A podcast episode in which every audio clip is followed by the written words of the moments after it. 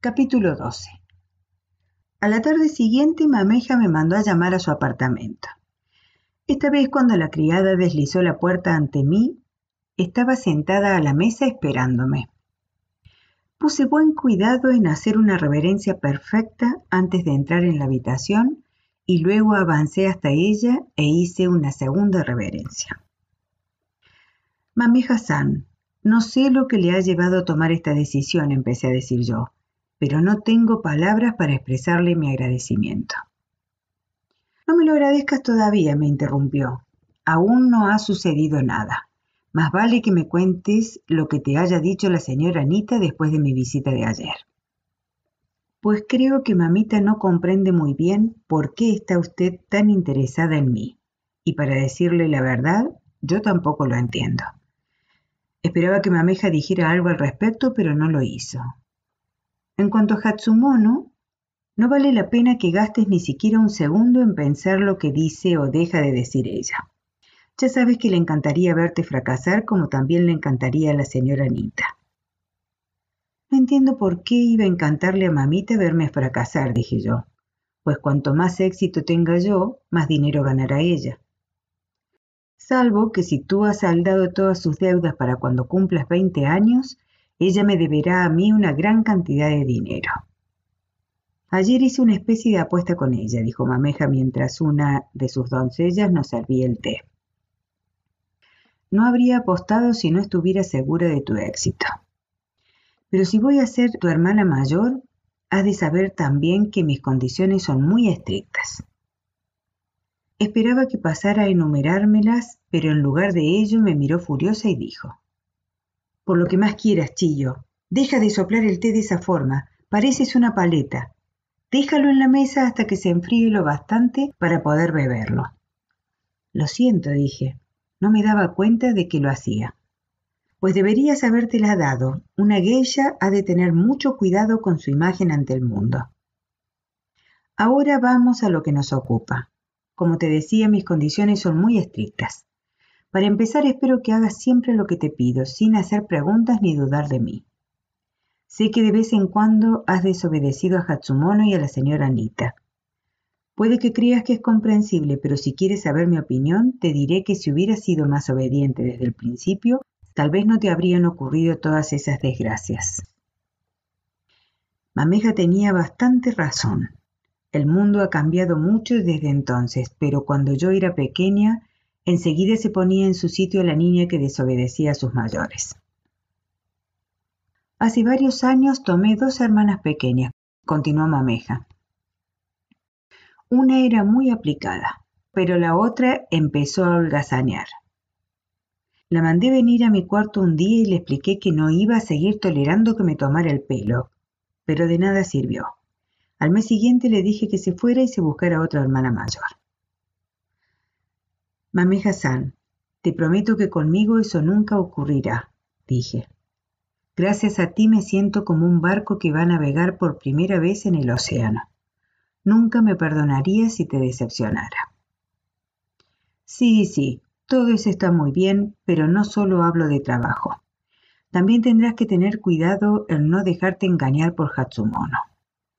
Y por lo que más quieras, no hagas nada que pueda aumentar aún más tus deudas que no se te rompa ni una taza. Le prometí que así sería, pero he de confesar que cuando pensaba en la posibilidad de que Hatsumono volviera a intentar engañarme, no estaba muy segura de que pudiera defenderme. Todavía hay una cosa más, dijo Mameja. Todo lo que hablamos tú y yo ha de quedar entre nosotras. Nunca le contarás nada a Hatsumono. Aunque solo hablemos del tiempo, ¿has entendido bien? Cuando Hatsumono te pregunte qué te he dicho, tú debes contestarle, oh Hatsumono-san, Mameja nunca dice nada interesante. Lo olvido todo nada más oírlo.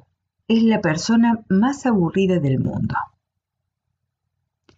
Le dije a Mameja que había comprendido. Hatsumono es bastante lista, continuó ella. Con que le des la más mínima pista, se hará una composición del lugar, y te sorprendería ver cómo acierta. De pronto Mameja se inclinó hacia mí y me dijo mostrando un gran enfado en la voz. ¿De qué estaban hablando ayer cuando los vi en la calle juntas? De nada, señora, respondí yo, y aunque Mameja siguió clavando en mí una mirada furiosa, yo estaba tan sorprendida que no pude decir nada más. ¿Qué quieres decir con nada? Más vale que me respondas, niña estúpida, o te llenaré los oídos de tinta mientras duermes. Me llevó un ratito darme cuenta de que Mameja estaba intentando imitar a Hatsumono. No era una buena imitación, pero en cuanto reparé en ello dije, de verdad te lo digo, Hatsumono-san, Mameja no para de decir tonterías. Nunca recuerdo nada de lo que me dice. Sus tonterías me entran por un oído y me salen por el otro. ¿Estás segura de que nos viste ayer juntas en la calle? Porque si hablamos de algo parece que se ha borrado totalmente de mi memoria. Mameja continuó imitando a Hatsumono un rato más y al final me dijo que yo había hecho un buen trabajo. Yo no estaba tan segura como ella. Ser interpelada por Mameja incluso cuando intentaba actuar como Hatsumono no era lo mismo que mantener el tipo delante de la propia Hatsumono. En los dos años que había transcurrido desde que mamita había decidido poner punto final a mis clases, había olvidado casi todo lo que había aprendido. Y tampoco es que hubiera aprendido mucho teniendo como tenía entonces la cabeza ocupada en otras cosas. Por eso cuando volví a la escuela tuve la sensación de que empezaba mis clases por primera vez. Para entonces había cumplido 12 años y era casi tan alta como Mameja. Se podría pensar que el hecho de ser mayor era una ventaja, pero no lo era. La mayoría de las chicas de la escuela habían empezado sus estudios mucho más jóvenes, en algunos casos incluso a la edad de tres años y tres días que marcaba la tradición. Las que empezaban así de pronto eran en su mayoría hijas de geishas y habían sido educadas de tal modo hasta entonces que la danza y la ceremonia del té habían formado parte de su vida cotidiana como para mí bañarme en el estanque allá en Yoroido. Ya sé que ya he hablado un poco de lo que era estudiar shamisen con la señorita Ratón, pero una geisha ha de estudiar muchas más artes además del shamisen. De hecho, el prefijo gei de geisha significa artes, de modo que la palabra geisha significa artesana o artista. Mi primera clase de la mañana era de tsutsumi, un tipo de tambor de pequeño tamaño. Te preguntarás de qué le sirve a una geisha saber tocar el tambor. La respuesta es muy sencilla. En los banquetes o cualquier otro tipo de reunión informal de guion, las geishas bailan acompañadas simplemente del shamisen y tal vez una voz. Pero en las representaciones teatrales como en las danzas de la antigua capital, que tienen lugar todas las primaveras, seis o más shamisen se reúnen con varios tipos de tambor y una flauta japonesa que se llama fue y forman un conjunto.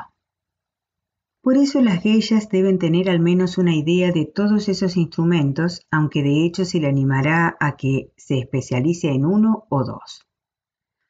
Como decía, mi primera clase de la mañana era de Tsutsumi, que se toca de rodillas, al igual que el resto de los instrumentos musicales que estudiábamos. El Tsutsumi se diferencia de todos los demás tambores en que se sujeta en el hombro y se toca con la mano, a diferencia del Okawa, que es más grande y se apoya en el regazo, o el más grande de todos, llamado Taiko, que se pone de lado sobre una plataforma y se toca con unos gruesos palos. En distintos momentos los he estudiado a todos. Puede parecer que el tambor es un instrumento que hasta los niños saben tocar, pero en realidad una cosa es aporrearlo y otra tocarlo. De hecho, hay varias formas de tocar cada uno de ellos, como por ejemplo en el caso del gran taiko, la que llamamos uchikomi, que consiste en traer el brazo con el palo al pecho y luego balancearlo hacia atrás y golpear el tambor u otra que se denomina sarashi, que consiste en golpear con una mano al tiempo que levantamos la otra. Hay también otros métodos y cada cual produce un sonido diferente, pero solo tras practicarlos mucho. Además, la orquesta toca siempre cara al público de modo que todos estos movimientos han de ser elegantes y atractivos, así como sincronizados con los del resto de los miembros de la orquesta. La mitad del trabajo consiste en producir el sonido correcto, y la otra mitad es hacerlo de la manera adecuada. La siguiente clase de la mañana, después de la del tambor, era de flauta japonesa, tras la cual venía la del shamisen. La manera de estudiar estos instrumentos era más o menos la misma. La profesora tocaba algo primero y luego nosotras intentábamos repetirlo. A veces sonábamos como una manada de animales del zoológico, pero no siempre, pues la profesora solían empezar con cosas sencillas. Por ejemplo, en mi primera clase de flauta la profesora tocó una sola nota y después nosotros tratamos de repetirla, una por una. Incluso con una sola nota la profesora tenía mucho que explicar. Tú, tal y cual, tienes que bajar el pulgar en vez de dejarlo bailando en el aire. Y tú, menganita, ¿es que apesta tu flauta? Pues entonces, ¿por qué arrugas así la nariz? Era muy estricta, como la mayoría de las profesoras y naturalmente teníamos miedo a equivocarnos. No era raro que te arrebatara la flauta y te diera con ella en la espalda. Después de estas clases solíamos tener canto. En Japón se suele cantar en las fiestas, y los hombres vienen a guion sobre todo a hacer fiestas. Todas las chicas, incluso las que carecen de oído y nunca van a cantar delante de otros, tienen que estudiar canto pues éste les ayuda a comprender la danza. Esto se debe a que se baila al son de unas piezas concretas, a menudo ejecutadas por una cantante que se acompaña con el shamisen. Hay canciones de muchos tipos, muchos más de los que puedo enumerar, pero en nuestra clase estudiábamos cinco tipos diferentes. Unas canciones eran baladas populares, otras trozos de teatro kabuki que constituían largos poemas narrativos otras eran breves poemas musicales.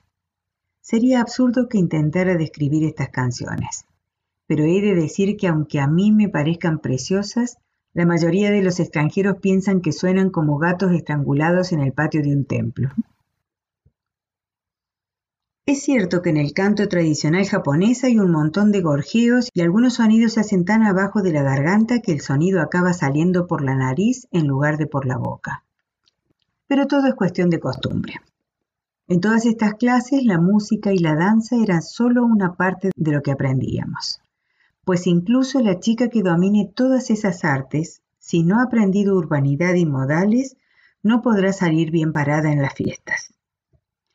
Esa es una de las razones por las que las profesoras insisten siempre en los buenos modales y porte de sus alumnas, incluso a la hora de ir a los servicios. Cuando estás en clase de shamisen, por ejemplo, te corregirán por hablar mal o por hablar con un acento que no sea el de Kioto o por caminar encorvada o con andares de estibador. En realidad la regañina más severa que se puede ganar una alumna probablemente no será por tocar mal o por no conseguir memorizar la letra de una canción, sino más bien por llevar las uñas sucias o no ser respetuosa u otras cosas por el estilo. A veces, cuando les cuento cosas de mi aprendizaje a los extranjeros, me preguntan, ¿y entonces cuándo estudiaste las artes florales? La respuesta es que eso no lo estudié nunca. Cualquiera que se siente frente a un hombre en una mesa y se ponga a arreglar un florero con la idea de divertirlo, lo más seguro es que cuando levante la cabeza se encuentre con que el hombre se ha echado a dormir debajo de la mesa. Es preciso recordar que una geisha es ante todo una actriz, alguien que te divierte. Puede que sirvamos el saque o el té a un hombre, pero nunca iremos a buscar para él otra ración de encurtidos. De hecho, las geishas estamos tan mimadas por nuestras doncellas que casi no sabemos cuidar de nosotras mismas o mantener nuestros cuartos ordenados y aún menos adornar con flores una sala de la casa de té. Mi última clase de la mañana era de la ceremonia del té. Este es un tema sobre el que se ha escrito muchos libros, así que no voy a detenerme mucho. Básicamente, una ceremonia del té la llevan a cabo una o dos personas que se sientan delante de sus invitados y preparan el té de una forma muy tradicional, empleando hermosas tazas, batidores de bambú y otras cosas por el estilo. Incluso los invitados forman parte de la ceremonia, pues deben sujetar la taza y beber de una manera determinada. Si te lo imaginas como un grupo de gente que se sienta a tomar el té, pues no tiene nada que ver con eso.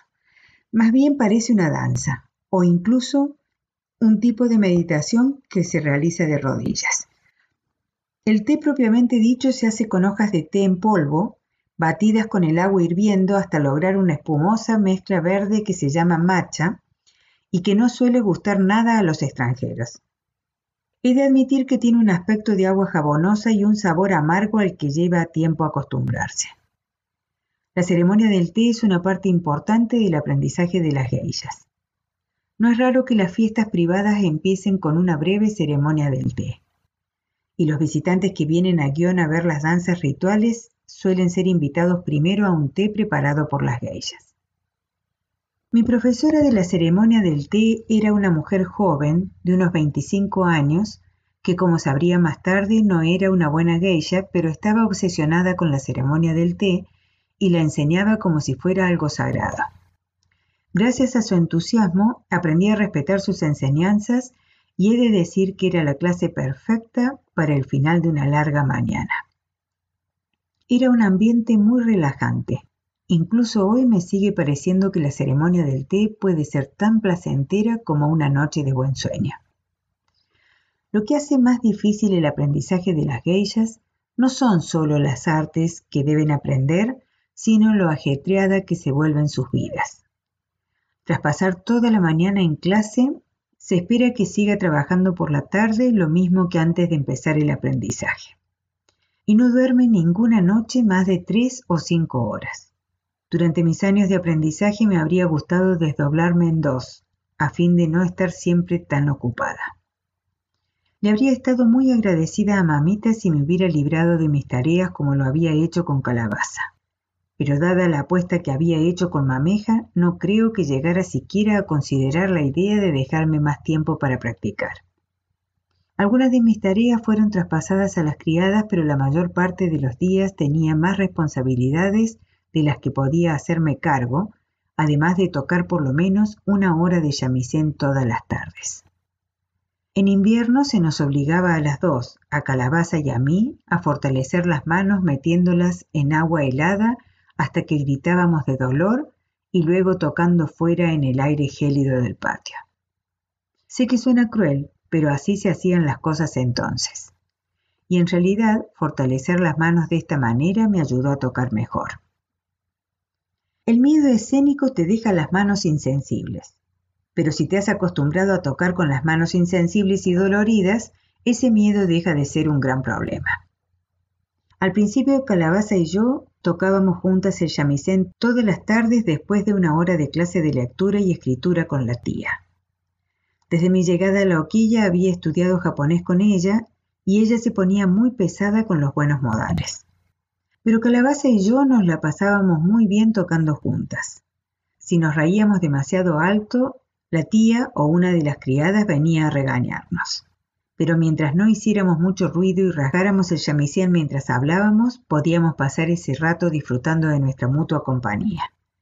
Era el momento del día que más esperaba. Pero una tarde en que Calabaza estaba ayudándome con una técnica para ligar unas notas con otras, apareció Hatsumono en el pasillo delante de nosotras. Ni siquiera la habíamos oído entrar en la hoquilla. Mira la futura hermana pequeña de Mameja, me dijo.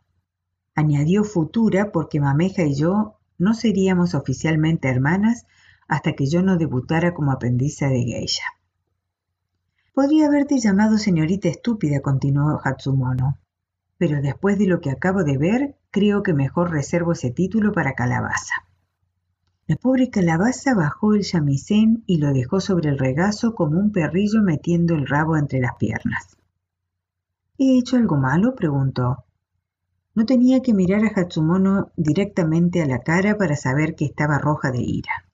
Me asustaba pensar en lo que sucedería a continuación. Pues nada, exclamó Hatsumono, no me había dado cuenta de lo atenta que eras. Lo siento, Hatsumono, estaba intentando ayudar a Chillo con... Pero Chillo no necesita tu ayuda. Cuando necesita ayuda con el shamisen, que vaya a pedírsela a su profesora. ¿Es que de verdad vas a tener una calabaza hueca por toda cabeza? Y al llegar a ese punto, Hatsumono le dio semejante pellizco en el labio a Calabaza que el chamisén se resbaló de su regazo a la plataforma donde estábamos sentadas, desde donde cayó al pasaje del patio. Tú y yo vamos a tener unas palabras, le dijo Hatsumono. Guarda el shamisen. Yo me quedaría aquí para asegurarme de que no haces más tonterías. Cuando Hatsumono terminó, la pobre calabaza saltó a recoger el shamisen y empezó a desmontarlo. Me lanzó una lastimera mirada y pensé que entonces se calmaría. Pero le empezó a temblar el labio, y luego toda la cara, como el suelo antes de un terremoto. Entonces soltó las piezas del chamisén en la pasarela y se llevó la mano al labio que ya había empezado a hinchársele, mientras que las lágrimas le manaban por las mejillas. A Hatsumono se le suavizó la expresión, como si la tormenta se hubiera dispersado, y se volvió hacia mí con una sonrisa satisfecha. Tendrás que buscarte otra amiguita, me espetó. Después de que hayamos tenido nuestra pequeña charla, no creo que Calabaza vaya a ser tan tonta de volverte a dirigir la palabra. ¿No es cierto, Calabaza? Calabaza asintió con un movimiento de cabeza, pues no tenía otra elección. Pero yo pude ver la pena que le daba. No volvimos a practicar juntas el shamisen. La siguiente vez que fui a visitar a Mameja le conté este incidente. Espero que las palabras de Hatsumono se te hayan quedado bien grabadas, me dijo. Si Calabaza no va a volver a dirigirte la palabra, tú tampoco has de dirigírsela a ella. Solo conseguirías buscarle problemas, Además le tendrías que contar a Hatsumono lo que tú le dijeras. Puede que en el pasado te fiaras de esa pobre chica, pero debes dejar de hacerlo. Me apenó tanto oír esto que durante un rato no pude decir palabra. Intentar sobrevivir en una hoquilla con Hatsumono, dije al fin, es como el puerco que tratara de salir con vida del matadero. Estaba pensando en calabaza cuando dije eso, pero Mameja debió de pensar que me refería a mí misma. No te falta razón, me dijo. Tu única defensa es lograr tener más prestigio que ella y echarla. Pero si todo el mundo dice que es una de las geishas más famosas de guion, no puedo imaginarme cómo puedo yo llegar a ser más famosa que ella. No he dicho fama, me contestó Mameja, he dicho prestigio. Ir a un montón de fiestas no es todo. Yo vivo en un espacioso apartamento con dos doncellas a mi servicio, mientras que Hatsumono, que probablemente va a tantas fiestas como yo, continúa viviendo en la Oquillanita. Cuando hablo de tener prestigio me refiero a la geisha que se ha ganado su independencia. Mientras no posea su propia colección de kimonos, o no haya sido adoptada como hija de la Oquilla en la que vive, que viene a ser más o menos lo mismo, la geisha estará en poder de alguien toda su vida. Tú has visto algunos de los kimonos de mi colección, ¿no? ¿Cómo te crees que los he conseguido? He pensado que tal vez había sido adoptada por alguna hoquilla antes de cambiarse a vivir en este apartamento. Pues sí que viví en una hoquilla hasta hace más o menos cinco años, pero la dueña tiene una hija propia, no adaptaría otra. Entonces, si me permite la pregunta, ¿Se compró usted toda la colección de kimonos? ¿Cuánto crees que gana una geisha, Chio? Una colección completa de kimonos no significa dos o tres para cada estación. Hay hombres cuya vida gira en torno a guion. Se aburriría de ti si te viera vestida igual noche tras noche. Debí de poner tal cara de asombro que Mameja soltó una carcajada. No te pongas triste, Chillo. Este acertijo tiene una solución. Mi Darna es un hombre generoso y ha sido él quien me ha comprado la mayoría de estos vestidos. Por eso tengo más prestigio que Hatsumono. Tengo un Darna rico. Ella hace años que no lo tiene. Llevaba en guion el tiempo suficiente para saber un poco qué era aquello del Darna. Es el término que las esposas emplean para llamar a sus maridos, o más bien lo era en mi tiempo. Pero cuando una geisha habla de su Darna, no está hablando de su marido las geishas no se casan, o al menos las que se casan dejan de ser geishas. Verás, a veces después de una fiesta con geishas algunos hombres no se quedan satisfechos sencillamente con haber coqueteado un rato y anhelan algo más. Algunos se contentan con ir a lugares como Miyagawa-cho, donde contribuirán con su propio sudor al olor de aquellas casas tan repugnantes que vi el día que encontré a mi hermana. Otros hombres reúnen el valor suficiente para inclinarse con la vista nublada hacia la geisha que tienen al lado y susurrarle al oído algo relativo a cuánto le cobraría. Una geisha con poco nivel podría aceptar este tipo de arreglo. Probablemente querrá aumentar sus ingresos y aceptará prácticamente todo lo que se le ofrezca. Puede que una mujer así se llame a sí misma geisha, pero yo creo que hay que verla bailar, tocar el shamisen y realizar la ceremonia del té antes de decidir si es una verdadera geisha. Una verdadera geisha nunca echará a perder su reputación de este modo, poniéndose a disposición de un hombre por una sola noche. No voy a fingir que las geishas nunca se entregan a un hombre de forma pasajera sencillamente porque lo encuentran atractivo. Pero eso forma parte de su vida privada. Las geishas también tienen pasiones como todo el mundo y cometen los mismos errores que comete todo el mundo. La geisha que se atreve a correr ese riesgo solo espera que no la descubran. Está en juego su reputación, pero aún está más en juego su permanencia con su dana, si lo tiene. Y además podría despertar la cólera de la propietaria de su hoquilla. Una geisha decidida a seguir por el sendero de la pasión se arriesgará a todo ello, pero ciertamente no lo hará por un dinerillo que bien podría ganarse más fácilmente y de una forma legal. Así que como ves, una geisha del primer o segundo rango no se puede comprar para una sola noche por nadie.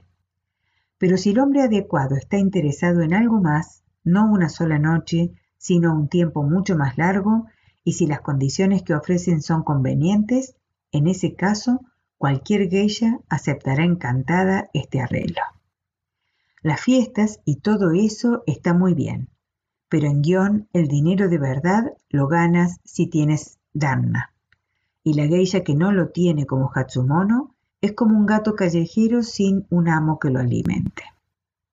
Se podría esperar que en el caso de una mujer tan guapa como Hatsumono, habría habido hombres verdaderamente interesados en ser su dharna y estoy segura de que se lo propusieron muchos. De hecho, tuvo uno durante una temporada. Pero por alguna razón u otra había irritado hasta tal punto a la propietaria de la casa de té Mizuki, que era la que más frecuentaba, que desde entonces, cada vez que un hombre preguntaba por ella, le decía que no estaba disponible. Lo que ellos entendían como que ya tenía un Dharna, aunque en realidad no era así. Al echar a perder su relación con la dueña de la casa de té, Hatsumono se perjudicó sobre todo a sí misma. Como era una geisha famosa, hacía el dinero suficiente para tener contenta a Mamita, pero como no tenía dharna, no sacaba lo bastante para ganarse su independencia y dejar la hoquilla para siempre. Ni tampoco podía registrarse en otra casa de té cuya propietaria se aviniera a ayudarla a encontrar un dharna. Ninguna de las otras casas de té querrían poner en peligro sus relaciones con la Mizuki. Claro está que la mayoría de las geishas no están atrapadas de este modo. En lugar de ello dedican todo su tiempo a hechizar a los hombres con la esperanza de que finalmente alguno pida información sobre ella a la dueña de la casa de té. Muchas veces esto no lleva a ningún lado.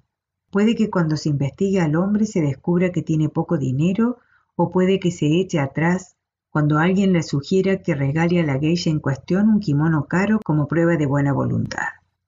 Pero si las semanas de negociación terminan favorablemente, la geisha y su nuevo dharna participarán en una ceremonia similar a la de hermanamiento de las geishas. En la mayoría de los casos, este vínculo durará unos seis meses, tal vez más, pero tampoco mucho más, porque claro, los hombres enseguida se cansan de lo mismo. Los términos del acuerdo obligarán probablemente al Dharna a pagar una parte de la deuda de la geisha y a cubrir muchos de sus gastos mensuales, tales como la compra de artículos de maquillaje y tal vez una parte de la escuela y también quizás el médico. Cosas de ese tipo. Pese a todos estos dispendios, el hombre continuará pagando lo que se paga normalmente por hora cada vez que quiera pasar tiempo con ella, igual que el resto de los clientes pero también tiene derecho a ciertos privilegios. Estas serían las condiciones del acuerdo en el caso de la geisha media. Pero una geisha de alto nivel, de las que había unas 30 o 40 en todo guion, esperará mucho más. Para empezar, ni tan siquiera considerará empañar su reputación con una ristra de dharna, sino que tendrá solo uno o dos en toda su vida. Y su dharna no solo le cubrirá todos sus gastos, tales como los derechos de registro, las clases y las comidas, sino que también le proporcionará dinero de bolsillo. Le financiará espectáculos de danza y le comprará kimonos y joyas. Y por supuesto cuando pase tiempo con ella no pagará el precio que ella tenga fijado por hora. Lo más seguro es que pague más, como un gesto de buena voluntad. Mameja era una de esas geishas de alto nivel. En realidad, como más tarde me enteraría, era una de las dos o tres geishas más conocidas de todo Japón. Es posible que hayas oído hablar de la famosa geisha Mametsuki, que tuvo una aventura con el primer ministro de Japón poco después de la Primera Guerra Mundial y causó un gran escándalo. Pues bien, ella fue la hermana mayor de Mameja y por eso tiene el prefijo Mame en su nombre. Es normal que las geishas jóvenes deriven su nombre del de su hermana mayor. El haber tenido una hermana mayor como Mametsuki ya habría sido suficiente para garantizarle a Mameja una carrera de éxitos. Pero en los primeros años 20 la Oficina Japonesa de Turismo lanzó su primera campaña publicitaria. En los carteles se veía una bonita fotografía de una pagoda del templo Toji, situado en el sureste de Kioto, con un cerezo en flor a un lado y una joven geisha, tímido y exquisitamente delicado y elegante, al otro. Esa geisha, todavía aprendiza por entonces, era Mameja. Sería una infravaloración decir que Mameja se hizo famosa. El cartel del turismo japonés se exhibió en todas las grandes ciudades del mundo con el eslogan Venga a visitar el país del sol naciente, en todos los idiomas, no solo inglés, sino también alemán, francés, ruso y otras lenguas de las que nunca he oído hablar. Por entonces Mameja solo tenía 16 años, pero de pronto se encontró con que la invitaban a conocer a todos los jefes de Estado, a todos los aristócratas ingleses y alemanes o a todos los millonarios americanos que visitaban Japón. Sirvió saque al gran escritor alemán Thomas Mann, quien después le contó a través del intérprete una aburrida historia que duró casi una hora. Y también a Charlie Chaplin, a Sam Yatsen y posteriormente a Ernest Hemingway, que se emborrachó y dijo que aquellos hermosos labios rojos sobre su cara blanca le parecían manchas de sangre en la nieve. Y la fama de Mameja siguió creciendo en los años que siguieron debido a sus recitales de danza en el Teatro Kabukiza de Tokio al que generalmente asisten el primer ministro y muchas otras lumbreras. Cuando Mameja anunció su intención de tomarme como hermana pequeña, yo no sabía nada de esto, pero casi fue mejor. Probablemente me hubiera intimidado tanto que no habría dejado de temblar en su presencia. Mameja fue lo bastante amable aquel día para sentarse conmigo en su apartamento y contarme todas esas cosas. Cuando estuvo segura de que la había entendido, dijo, Tras tu debut, serás aprendiza de geisha hasta que cumplas 18 años. Después necesitarás un dharna si quieres pagar todas tus deudas. Un dharna sustancial. Mi trabajo es garantizarte que para entonces se te conozca en todo guion, pero de ti depende el que te esfuerces y llegues a ser una buena bailarina. Si no logras llegar al menos al quinto nivel para tus 16 cumpleaños, no podré hacer nada para ayudarte, y la señora Anita tendrá la alegría de comprobar que ha ganado su apuesta conmigo. Pero Mameja San, no entiendo qué tiene que ver la danza en todo esto. Mucho. Todo, me contestó. Si miras a tu alrededor a las geishas con más éxito de guion, verás que todas ellas son excelentes bailarinas. La danza es la más venerada de las artes de las geishas. Solo se anima a especializarse en ella a las muchachas más prometedoras y más hermosas. Y nada, salvo quizás la ceremonia del té, puede compararse a la riqueza de su tradición. El estilo de danza Inoue, que es la que practican las geishas de Gion, se deriva del teatro no. Como el teatro no es un arte muy antiguo que siempre ha sido protegido por la corte imperial, las bailarinas de guion consideran su arte superior al estilo de danza que se practica en el distrito de Pontocho, al otro lado del río, que se deriva del teatro kabuki. Ahora bien, Yo soy una gran aficionada a este último y de hecho he tenido la suerte de poder contar entre mis amigos a algunos de los actores de kabuki más célebres de este siglo. Pero el teatro kabuki es una forma artística relativamente nueva. No existía antes del siglo XVIII y ha gozado siempre del favor del pueblo más que de la protección de la corte. Sencillamente el estilo de danza de Pontocho y el estilo de danza Inoue, propio de guion, no son comparables. Todas las aprendizas de geisha tienen que estudiar danza, pero como ya he dicho, solo a las más prometedoras y atractivas se les animará a especializarse y continuar formándose para ser verdaderas bailarinas más que músicas o cantantes. Lamentablemente la razón de que Calabaza con su cara redonda y regordeta pasara tanto tiempo practicando el shamisen era que no había sido seleccionada como bailarina. En cuanto a mí, no era tan hermosa como para que no se me ofreciera otra opción que bailar, como era el caso de Hatsumono. Me pareció que solo demostrando a mis maestras que estaba deseosa de trabajar tanto como fuera necesario, podría llegar a ser bailarina. Gracias a Hatsumono, sin embargo, mis clases tuvieron un mal principio. Mi maestra era una mujer de unos 50 años, a las que apodábamos señorita culito, porque la piel se le amontonaba en el cuello, formando justo debajo de la barbilla algo parecido a un pequeño trasero. La señorita Culito odiaba a Hatsumono tanto como la mayoría de las habitantes de Gion.